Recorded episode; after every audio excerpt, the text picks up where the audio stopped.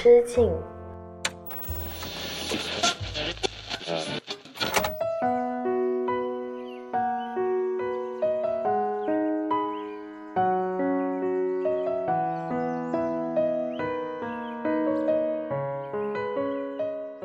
大家好，欢迎回到一人之境，我是阿车。这是一档单口音乐类节目，每期呢会给你分享一些好听的音乐故事，以及我所看到、听到的新鲜八卦，一起逃离拥挤的人潮，来到只有一个人的世界，戴上耳机和阿车一起漫步音乐吧。那阿车呢最近刚从香港回来呀，相信有一些朋友通过我的微博已经知道了，就我这两天两夜的行程呢安排的非常的满，在这里我也想迫不及待的。要分享我的整个经历给大家。那正如上次说的一样呢，一人之境改版之后呢，每期我会把我们的歌单制作成一张类似于 mistape 混音带的感觉，每期会包含至少六首歌曲。那今天这张 mistape 我给它起了一个名字，叫做《解构香港的一天》。那照旧呢是包含着六首歌曲的。现在就让我们一起戴上耳机，又或者打开音箱，点开播放器。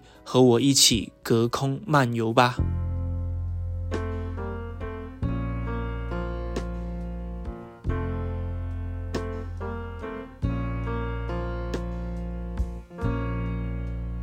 Just a perfect day.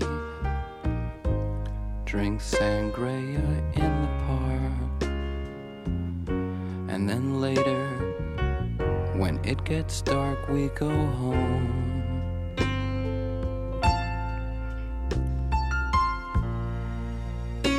Just a perfect day.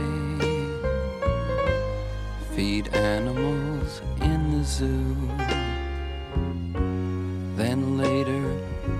a movie too, and then home.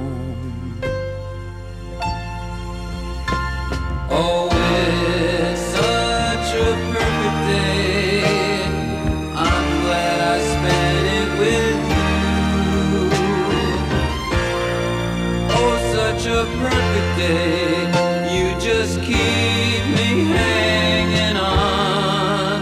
You just keep me hanging on. 好了，因为是从香港刚回来嘛，现在呢，让我们做一件特别的事情。今天第一首歌，让我们坐上一辆普通的小面包车，车上面呢只有两个人，阿车呢负责开车，而听歌的人是你。但我们今天听的这首歌有点不一样，我们需要做出一步，就是从这辆普通的小面包车的驾驶舱上面去掏出一盒。旧式的卡式带、磁带，然后我们把这柄磁带放在我们这个播放器里面，然后在磁带旋转之际，音乐从磁带里面缓缓地流淌出来。我们坐在这辆小面包车上是要去做一件奇怪的事情，我们一起去这座城市的各大公共厕所里面洗厕所吧。第一首歌来自 Low Reed 的经典名曲《Perfect Day》。那为什么从一开始要先跟大家讲述一个这么可爱又有点奇怪的场景呢？是因为其实这一次去香港呢，我有给自己安排一些简单的行程。到底做了什么呢？接下来会慢慢讲。但是有一件事情呢，其实我每次去香港都会忍不住想做，那就是去看电影。很多人可能会问了，那到底在香港看电影跟在内地看？有什么区别呢？我自己个人会认为，首先香港的电影呢，品类跟种类当然是要更丰富一些。它不仅是包含着国产的、港产的电影，还有各种的，还有一些小众的新浪潮电影等等。而且呢，香港的电影院呢，因为它每天开的时长比较长啊，而且它排片都会比较多跟杂，它不会因为某一部电影票房很多很多，那就整一天都排满那一部电影的所有的排片。有一些，比如说很小众，但是它的口碑很好，或者是质量很不错的一些引进片，或者是外国电影的话，他们也会在电影院的一些没那么黄金的时间，但是。还算是蛮符合一些上班族，他们可能中午休息啊，或者是下午下班之后可以溜过来电影院看看电影，放松自己的一些这样子的档期。然后呢，去香港看电影给我很重要的一种体验就是观众的观影素质也会比较高啊。呃，当然，首先就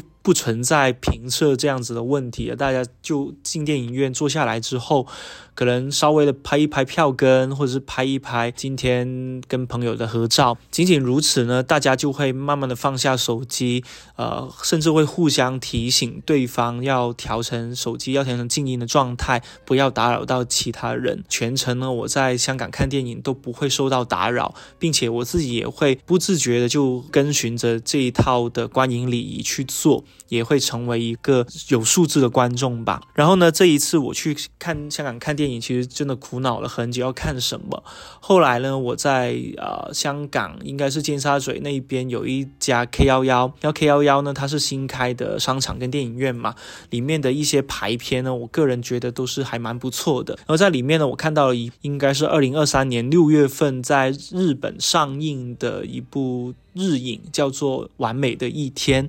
香港的译名叫做。星火日常，星是新鲜的星，火是生活的火，星火日常，生活日常，就是有点谐音的生活日常的意思。然后呢，英文是 perfect day 嘛。然后其实我本来没有很想看这一部电影，因为觉得哦上映这么久了，其实都一直没有听到在我们这边在微博上、在网上有听到过很多网友在讨论，所以是不是说明这部电影没有那么的精彩呢？但是我还是买了电影票进去，结果在电影院里面真的两个多小时，我记得是一百四十八分钟，我在这。短短的一百四十八八分钟里面，仿佛经历了我在一座城市里面活到六十岁之后的所有的生活。那为什么想要在今天第一首歌以及第一个故事分享给大家呢？也是符合我今天想给大家分享的主题啊，就是每天都是完美的一天，皆可一不可再。就是大家其实可以试想着，为什么我们现在每一天都会觉得自己活得很机械跟很枯燥呢？甚至有一些朋友跟我讲，就是自己已经陷入了一个生活的轮回当中，好像每天都过得差不多。这已经不是一个新鲜的话题了。以前我们在很多期的《一人之境》里面也有讨论过这样子的困扰，但是我看完《星活日常》、看完《Perfect Day》这部电影之后，我莫名其妙的从主角易所广司所饰演的这一位普通的在东京上班的一个洗厕所的清洁工，从他每天的生活日常当中。莫名其妙的获取了一些生活动力，又或者说，在他平凡的一天里面，我看出了他追求的那种完美的状态到底是什么了。他确实描绘出了我理想当中退休之后六十岁以后的一种生活的状态。首先呢，这部电影它其实是由德国导演文德斯去指导的。看到这位导演指导的时候，我还稍微的有点紧张，就是说一个生活在德国的欧洲一个这样子环境土壤的导演，是真的能够懂得东京，或者是像我们东亚人这么细微文艺跟有点小清新的这种生活姿态吗？我是有点存疑的。但看完之后，我会发现，其实有可能是因为他本身不是东亚人，不是日本人。他反而能观察得出很多关于东亚人每天工作的生活的一些细节，比如说电影里面的男主呢，他是不会像其他日本电影里面一样的，就是哦每天出门之前呢要坐下来津津有味的吃一顿有味增汤的早饭。他描述的那一位男主角呢，他每天早上可能五点多洗漱完就直接换好衣服就出门了。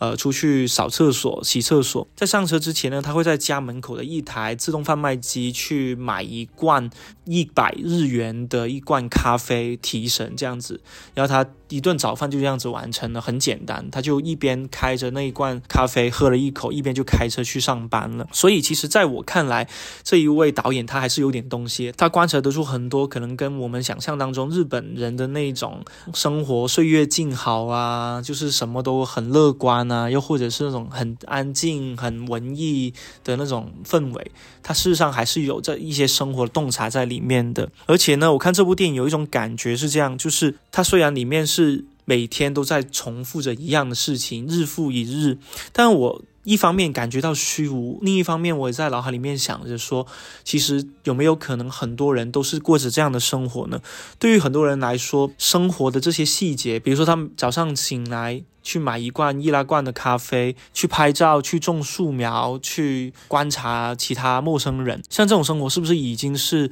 对于很多人来说，生活全部的意义呢？其实，像我们普通人来说，我们如果要过上一些安静的生活，我们根本就不需要看很昂贵、很大本的书，也不用吃很高级的饭，我们的相机也可以是很便宜的傻瓜机。而且，我们出去如果看到呃可爱的小草跟小树，我们轻轻的把它挖回去，挖回家里面养，好像也无伤大雅。每天一睁开眼睛，世世界好像发生了天翻地覆的改变，好像所有的事情都纷纷扰扰的。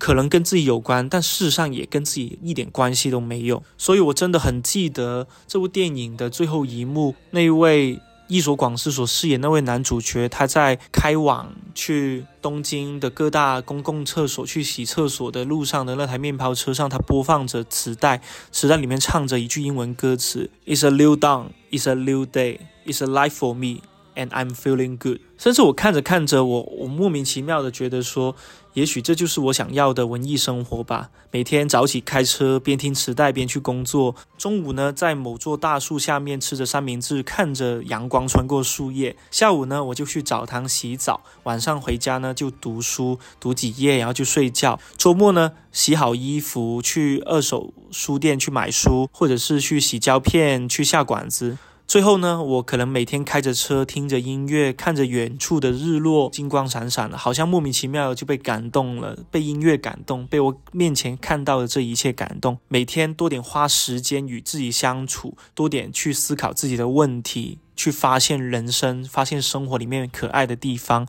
好像这样子很朴素、很充满诗意的日子，就是我眼中完美的日子了。这部电影呢，其实在里面也穿插了一些呃人生的际遇吧，包括里面有一位角色呢，他可能遭遇了绝症，他也在人生最后的时间里面拼命的想要寻找生活的意义。他就对男主角说了一句话，我印象非常深刻。他是这样说的：“还有那么多我没搞明白的事，人生怎么就不明不白的结束了啊？”听到这里，我真的很想要。告诉大家，不管现在的你过着什么样的一天，不管明天又是怎样让你崩溃、让你兴奋、让你难过、让你绝望的一天，都请记住，我们每天的生活都是可一不可再的，请我们都要好好的用心感受。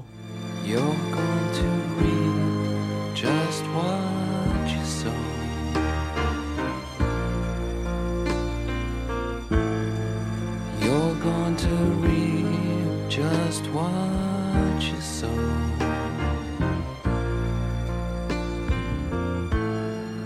You're going to reap just what you sow.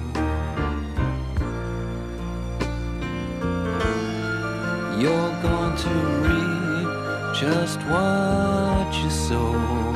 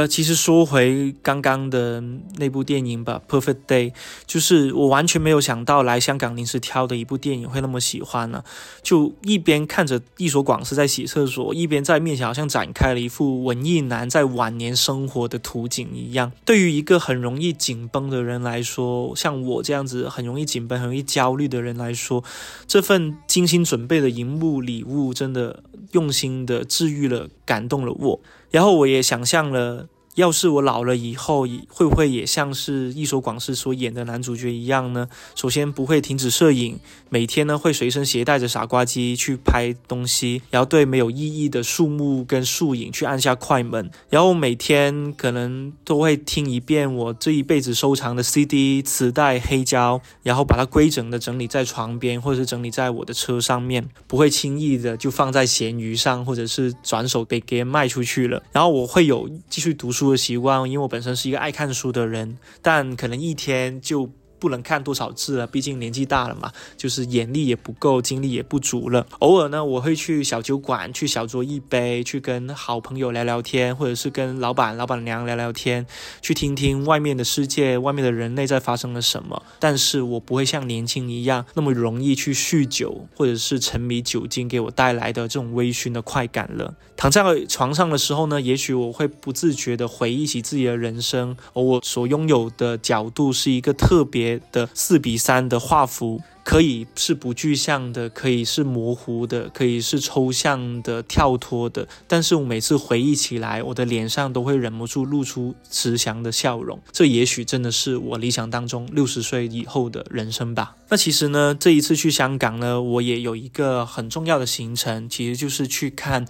之前有聊过了，香港著名填词人周耀辉先生，他在浸会大学所创办的歌词创作班，今年呢已经是他二三到二四届歌词创作班的毕业生的毕业作品演出了。其实从二零一零年荷兰的阿姆斯特丹回流到香港以后呢，周耀辉呢就在。香港浸会大学的邀请下开设了歌词班，已经有十三年这么久了。正我上期所说的，这个歌词班的诞生呢，很多呃周耀辉老师的学生也成为了香港很重要的新生代词人，包括王乐怡，包括钟书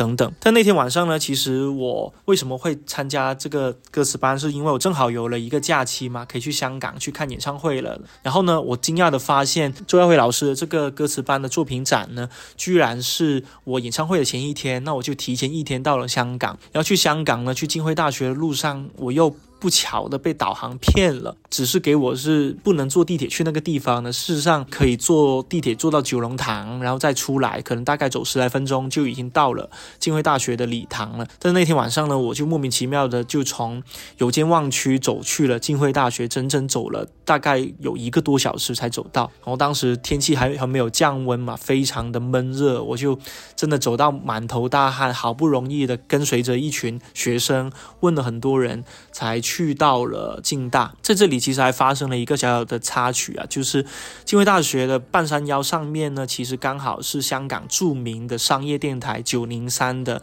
公司所在。跟着导航走的时候走错路了，就不小心路过了商台，结果发现了。在商台外面的马路上，又偶遇了当天生日的少爷詹。少爷詹不知道大家认不认识啊？他是香港商业电台一名著名的 DJ，也是香港的一支流行组合，叫做 I Love You Boys，现在叫做 I Love 啊，现在呢叫做艾丽。艾呢是艾草的艾，丽呢是。颗粒的粒，I love I love you 的简称的意思，我就很开心的碰见了他，刚好跟当天生日的他合照了一张，就匆匆忙忙了，发型也整个飞掉，完全乱掉了，但是走错路被导航带歪了，却有意外的收获跟惊喜，真的还蛮开心的，所以呢，我那天晚上到达了。啊，周耀辉老师的这一个作品展的现场呢，已经迟到了五分钟，但刚好呢是主持人开场的时间，就开始了当天晚上的演出。其实我简单解释一下当天晚上的演出吧，它的主题叫做大主题啊，叫做对着坐的两个人。如果大家有听过林家谦跟卢冠廷的合作新歌，叫做在列车上对着坐的两个人的话，就知道这首由周耀辉先生填词的作品呢，后来也成为他这个歌词班整体的一个作品。所以当天晚上舞台上呢，就是摆着两排的座位，而两个表演单位呢，就会在台上对着坐，一个人先唱完，另外一个人在下面坐着，等他唱完之后，另外一个人再上去唱，这样子有点像你去坐高铁、坐动车的那个候车室一样，有点特别的哈。然后当天晚上的一个分类的主题叫做“不要紧，我们有彼此”。就刚开始的时候呢，我也在想，那既然今天晚上所有的作品。都是来自周耀辉老师的学生他们的毕业作品嘛，毕业歌词。那不要紧，我们有彼此，意味着什么呢？后来我才发现呢，原来大家写的这些歌词呢。大多数不是写自己本身的经历的，而是有点像我们新媒体做选题一样啊，先跟一位位的采访对象去闲聊、去攀谈，然后去交心。两个人聊完之后呢，共同去创造出一首新的歌词出来。就是每两个学生呢，他们都会对应着一个采访的单位去进行创作，而在每一首歌曲表演之前呢，都会有这个采访对象的。呃，故事梗概告诉大家说，接下来要演唱的两首歌词作品是它的故事来源是这样子的，所以那天晚上能够感觉得到，就是大家都是一个很有关怀、很关心身边人在发生什么的，而不是自嗨的一场晚会。里面有几个题目吧，我也特别喜欢，其中有一个题目呢，叫做“我的军工英雄”，我的转工英雄，军工就是换工作的意思了，在普通话里面，我看到这个。题目的时候，我就忍不住笑了，就是觉得在我们这边，就是内地的很多朋友看来，换工作它可能是一件呃压力很大的事情，又或者是一件看起来需要很谨慎、需要去不停问别人意见的事情。但是呢，在当天晚上的这个歌词表演当中呢，我的转工英雄变成了是对于自己爸爸的一个。夸赞跟感谢，在里面有很多学生，他们的父母都不是特别好的家境，又或者是没有特别多的能力可以。呃，抚养他们去读更好的书，但是呢，他们的爸爸妈妈其实已经尽力了，他们已经尽了他们的工作所能去赚更多的钱，去培育这一群孩子。所以，其实，在学生们看来，他们的父母职业上的决定有点像是英雄这样子的决定。所以我当天晚上马上就被这个题目所吸引了。我觉得它非常的贴地，非常接地气，它有一种属于香港这座城市独有的倔强的气质。另外的题目还有。有什么呢？呃，还有相隔五十二年的父子的故事啦，还有女儿与患癌妈妈的故事。当天晚上演唱这个主题的那位女生，正好就是故事的主人公。不幸患上癌症的妈妈也到了现场去支持她，甚至有一个采访的环节，妈妈是真的声泪俱下的说，女儿是她的骄傲，场面真的非常的感动啊。聊天晚上呢，有一个歌词班的男生，他写了一个移民的故事，是因为他跟他女朋友两个人都想要移民去国外生活，但是他女朋友的爸爸呢，正好又是一个十多年前从香港移民去到澳大利亚去生活了几年的一个过来人嘛。那个他女朋友的爸爸就回来之后呢，就劝阻他们说，其实不要想移民的事情了，还是。乖乖的，安安静静的待在自己熟悉的城市香港吧。在这个过程当中呢，两代人针对未来的生活图景，针对移民生活的一些看法，就发生了一些思想的分歧。当天晚上，甚至有一些歌曲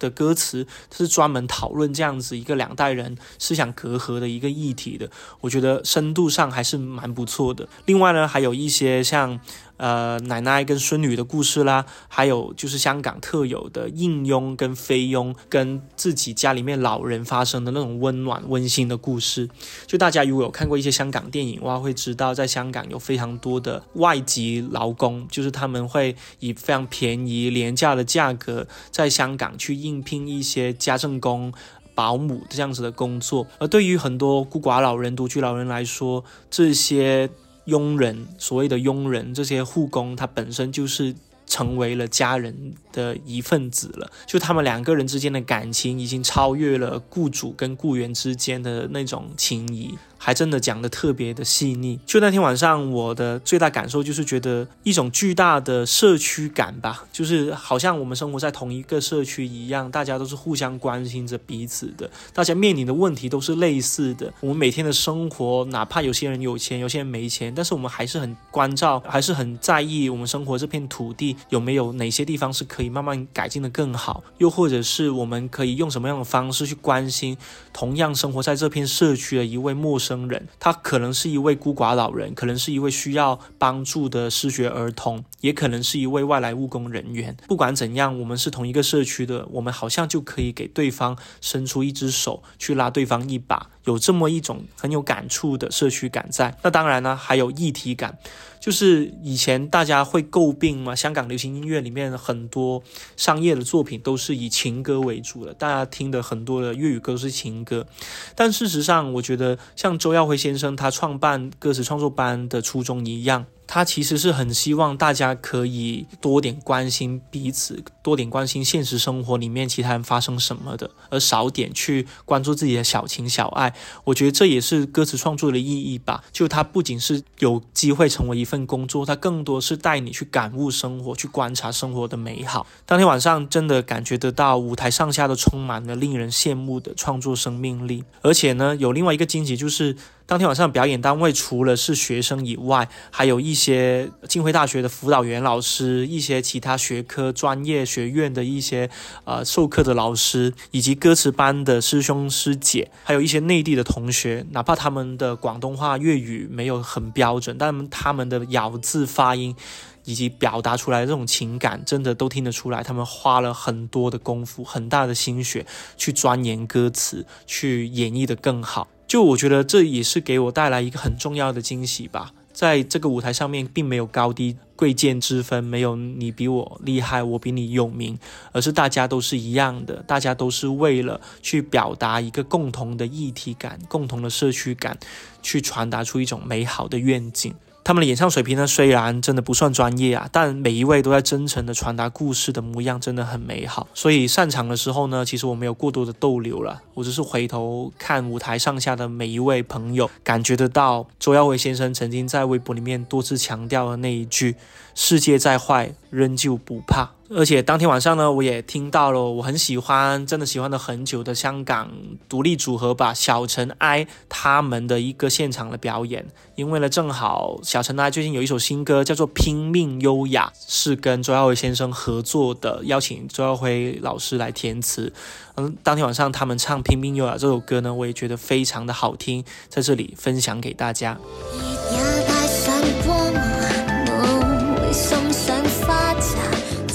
深呼吸可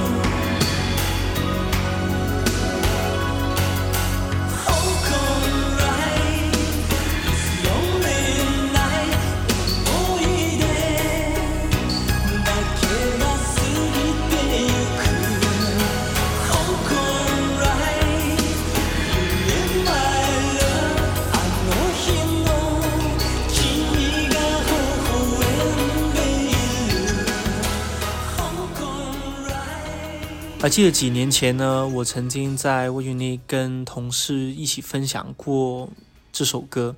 这首歌是来自日本歌手角松敏生的《香港街灯》。我还记得当时我们为什么会分享这首歌呢？是因为那段时间真的选题太匮乏了，我们很长一段时间真的开天窗，就是每天都没有文章、没有内容可以更新，我们就很苦恼嘛，因为。另外，在忙着其他的一些广告项目，根本抽不出空来写完整的文章给大家看。那段时间，我们就有点沮丧嘛，觉得哦，要不就静静的停更，让大家就是过几天再看我们的推送好了。但当天晚上呢，那位同事他就说了一句话，他说：“要不我们再用心想想，我们跟读者之间的关系是什么？我们是朋友的关系，对吧？如果你把读者当朋友的话，你会不会不辞而别呢？”你会不会默不作声就消失好几天，然后不告诉他你发生了什么？如果你不会这么做，那我们其实也可以不这么对待我们的读者。所以那天晚上他分享了《香港街灯》这首音乐出来的时候，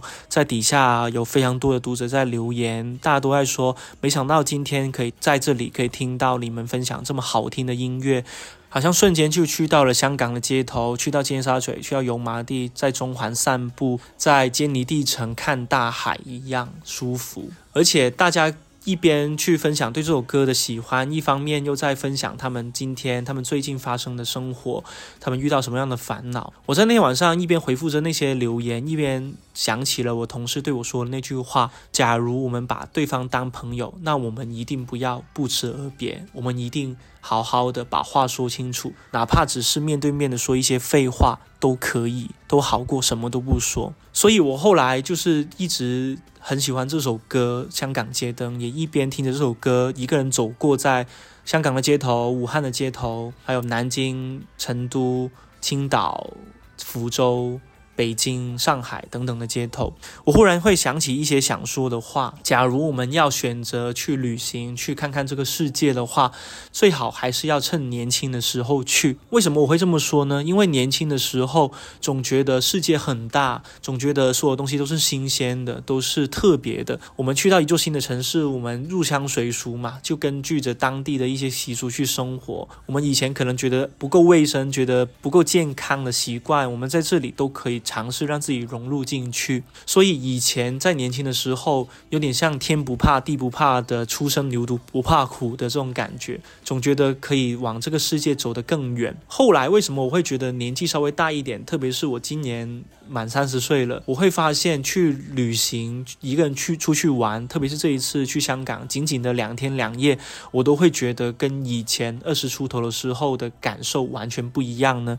是因为我觉得去，我现在去。旅行呢，变得不那么纯粹了。我脑海里面都在想啊，比如说像深水埗啊，像油麻地啊，像中环啊这样子一些街区，看到一些比较狭窄的一些生活的。街区一些房子，他们的面积都很小，甚至我那天晚上住的酒店，真的就只有七八平那么大，包含着卫生间跟呃冲凉房这样子。但它已经算在香港已经算还不错的酒店了。所以我就一边在香港这座寸金寸土的城市漫步，然后里面一边在想着一个问题：这里的人们的生活成本有多高？他们所换取的生存空间有多小？简单来说，我算的都是一些性价比的。问题都想象着一些他们生活在这里的困难跟一些压抑的一面，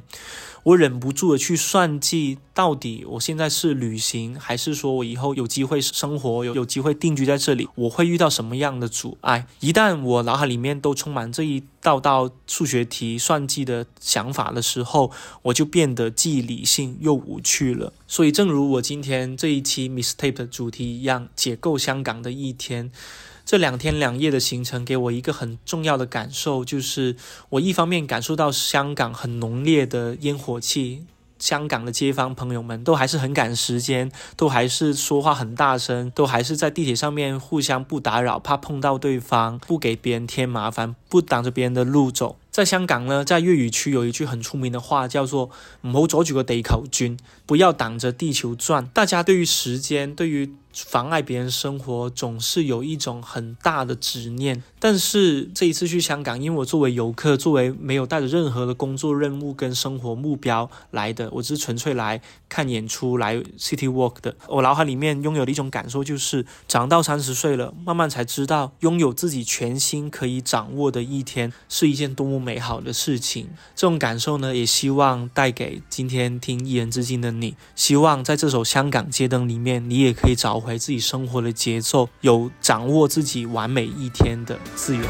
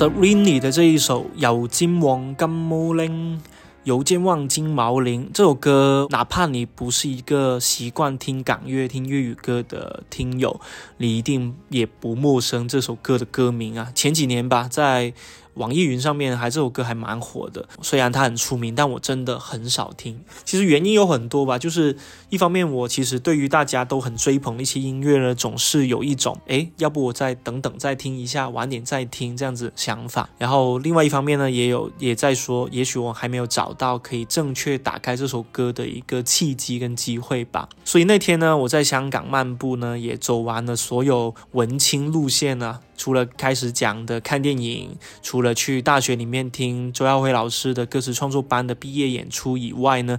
少不了的当然是在香港的各大书店去逛了。而且我逛的书店呢，我不知道说出来这些店名有没有。呃，同好之人去有去过这些地方啊？呃，旺角西洋菜街的田园书屋，以及湾仔的老字号生记书屋，都是我这一次行程的必去的目的地。然后那天呢，我还记得在旺角西洋菜街田园书屋嘛，田园书屋呢是一个真的很特别，我不知道怎么形容它，在里面呢有两位。阿姨，他们都是在这里的工作很多年的老店员了。而且田园书屋呢，不知道是不是因为在旺角啊，游客比较多，在里面的很多呃书客呢，很多都是讲普通话的，又或者是一些比如说像台湾地区的一些同胞也会来到这里去买书。而且呢，我在里面去看书的时候呢，我会留意到那两个姐姐呢，偶尔会。打量一下我，他可能觉得我需要一些帮忙，比如说担心我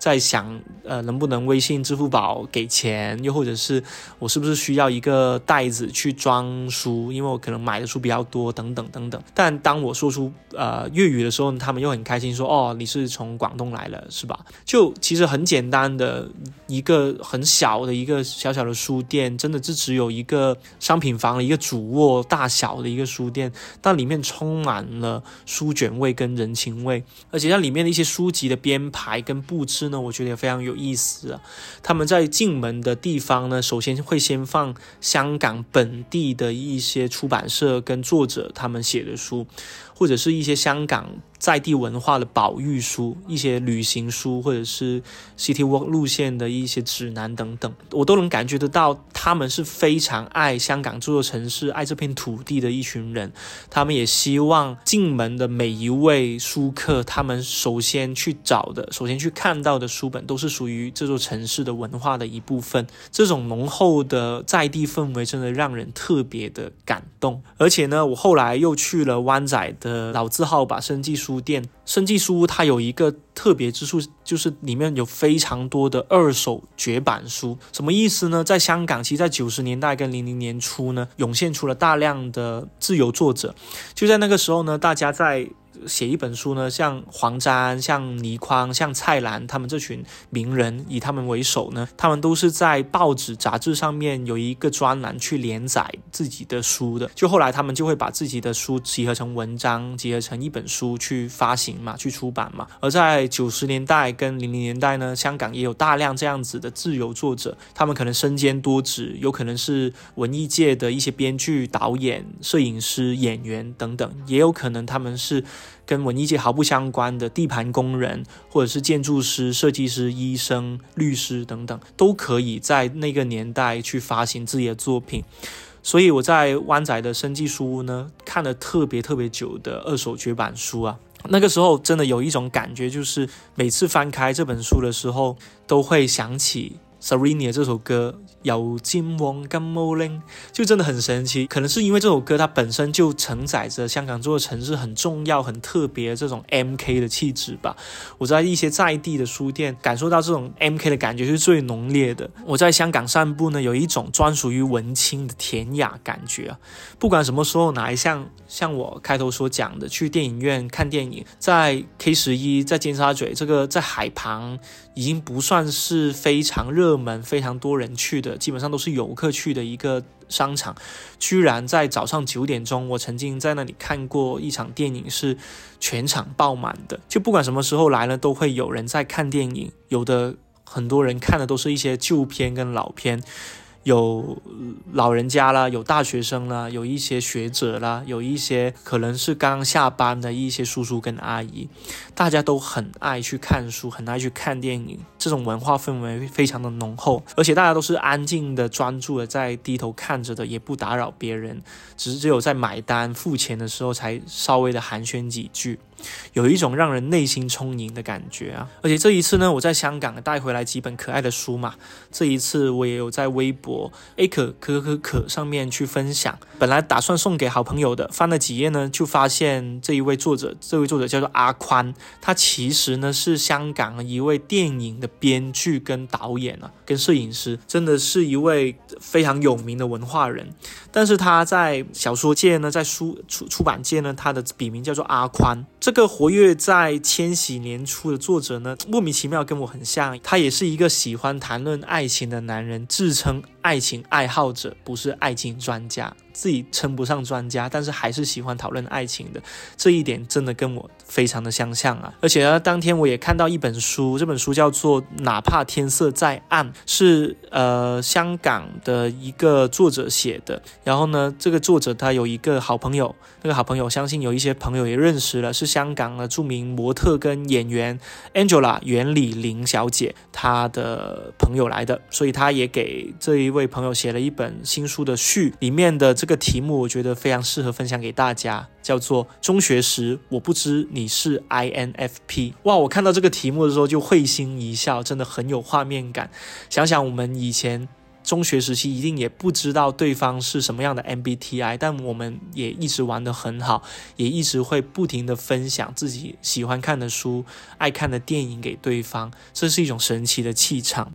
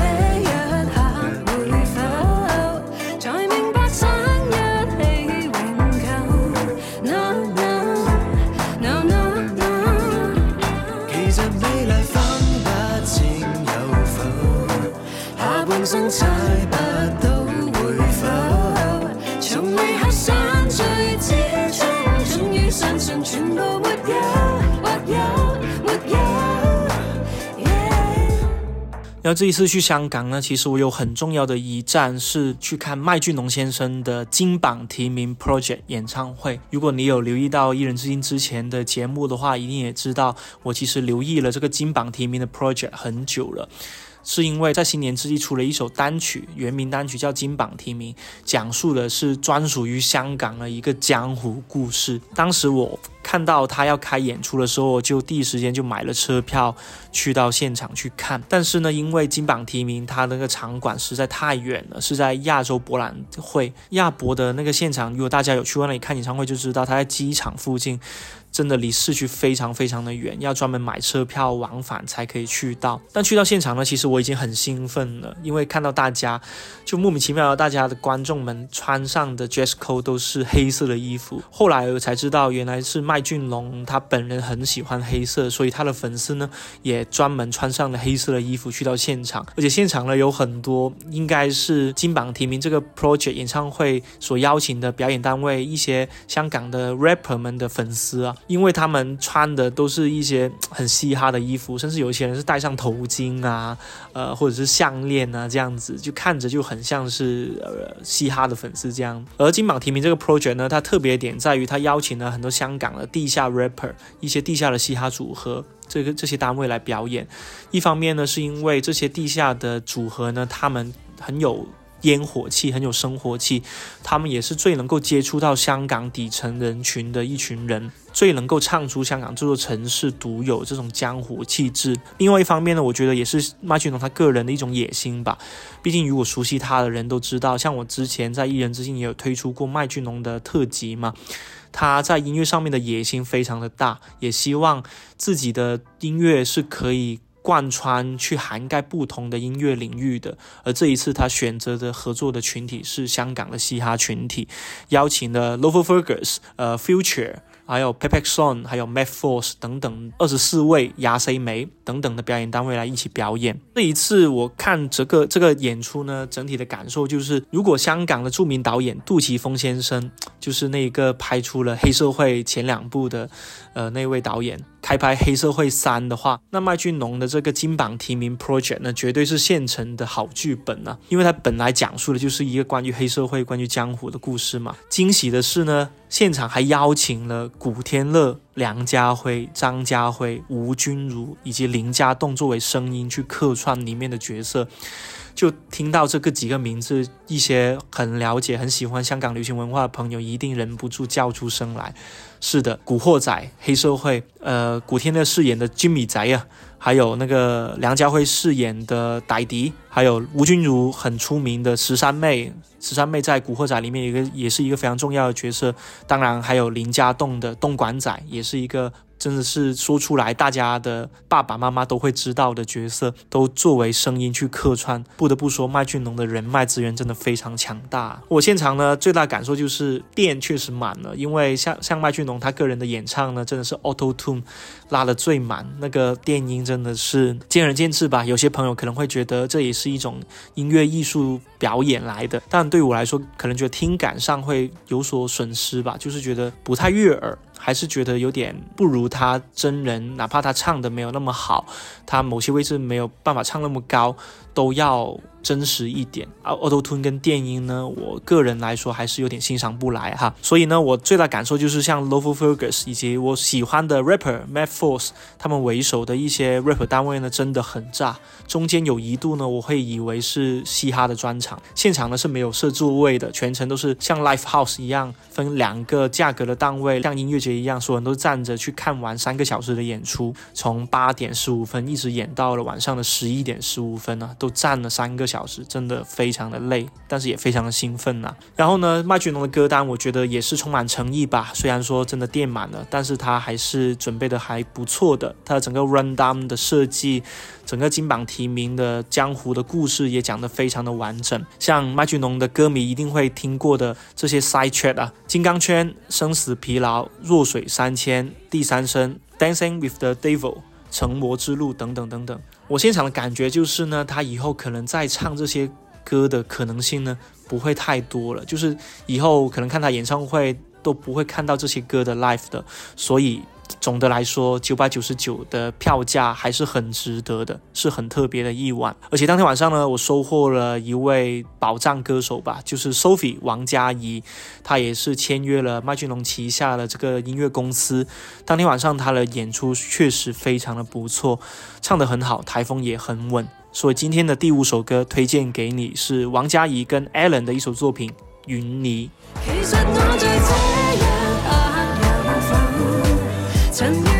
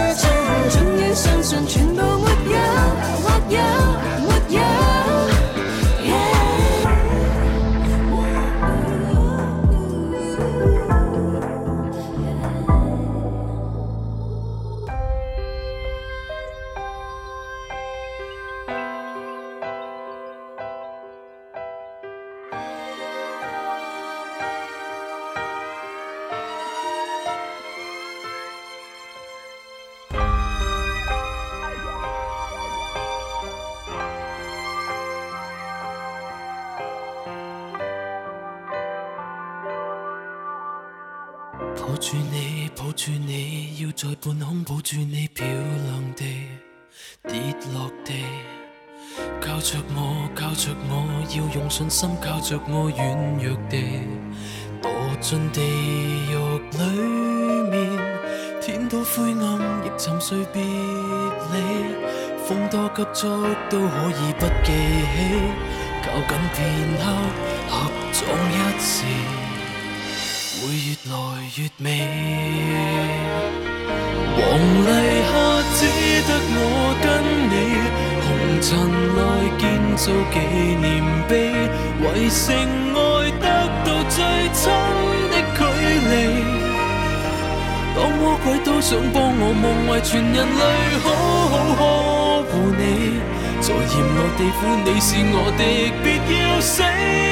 像受了傷的一隻畫眉。為沒有光的一次傳奇，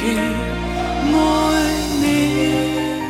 好了，正如这一期的 Mixtape 的主题一样，解构香港的一天。我常常也在想啊，香港到底是一座什么样的城市呢？我今天给了很多的形容词啊，有接地气、烟火气，有文艺，有安静，有秩序，有魔幻等等等等。但是我后来想了一下，我觉得如果要概括香港的话，真的是用短短的六首歌是完全概括不了的。但正如我当天去看麦浚龙的这个 project 金榜题名一样，在现场终于听到了。我非常喜欢的一首作品《Dancing with the Devil》，它出自麦浚龙一张我认为是麦浚龙最好的专辑，没有之一，叫做《天生地梦》，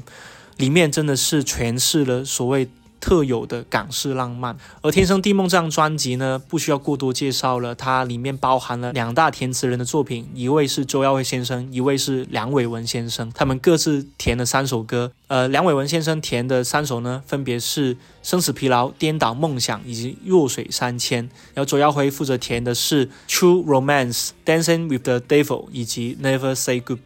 我觉得听完之后，你一定会对麦浚龙的音乐作品有全新的认知，也会觉得怎么在当年已经有这么棒的作品诞生了。《天生地梦》这张专辑很特别的点是在于说，它在内地的版权呢非常的混乱啊，在各大的音乐平台上面，你所收到这张专辑里面的能够播放的作品呢都是不一样的，所以建议大家还是可以去一下 Apple Music 去收听全专呢、真的值得一听。好了，那今天其实给你讲了这么多我在香港的伪文青之旅啊，这两天真的是我近期近几年来说最完美的两天了。最后就借用一下《Perfect Day》这部电影最后出现的这个彩蛋给大家吧。在日语里面呢，有一个词叫做“木漏日”。木是树木的木，露是露出的露，日是日子的日。木露日的意思是风起之时，树影婆娑，皆可依不可在。我们的每一天都是完美的一天，皆可依不可在。希望大家以后带着这张 Mistape，带着这期一人之境，不管你去到哪座新的城市或是旧的城市去漫步，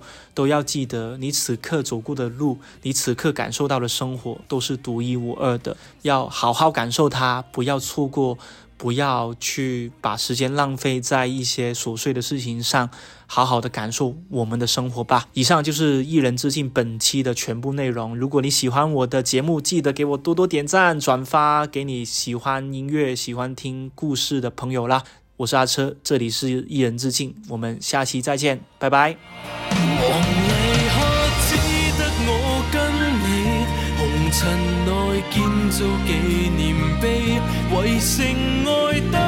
最親的距離。當魔鬼都想幫我夢為全人類好好呵护你，在炎熱地府你是我的，別要死，像受了傷的一隻畫眉。在没有星的一塊原地，愛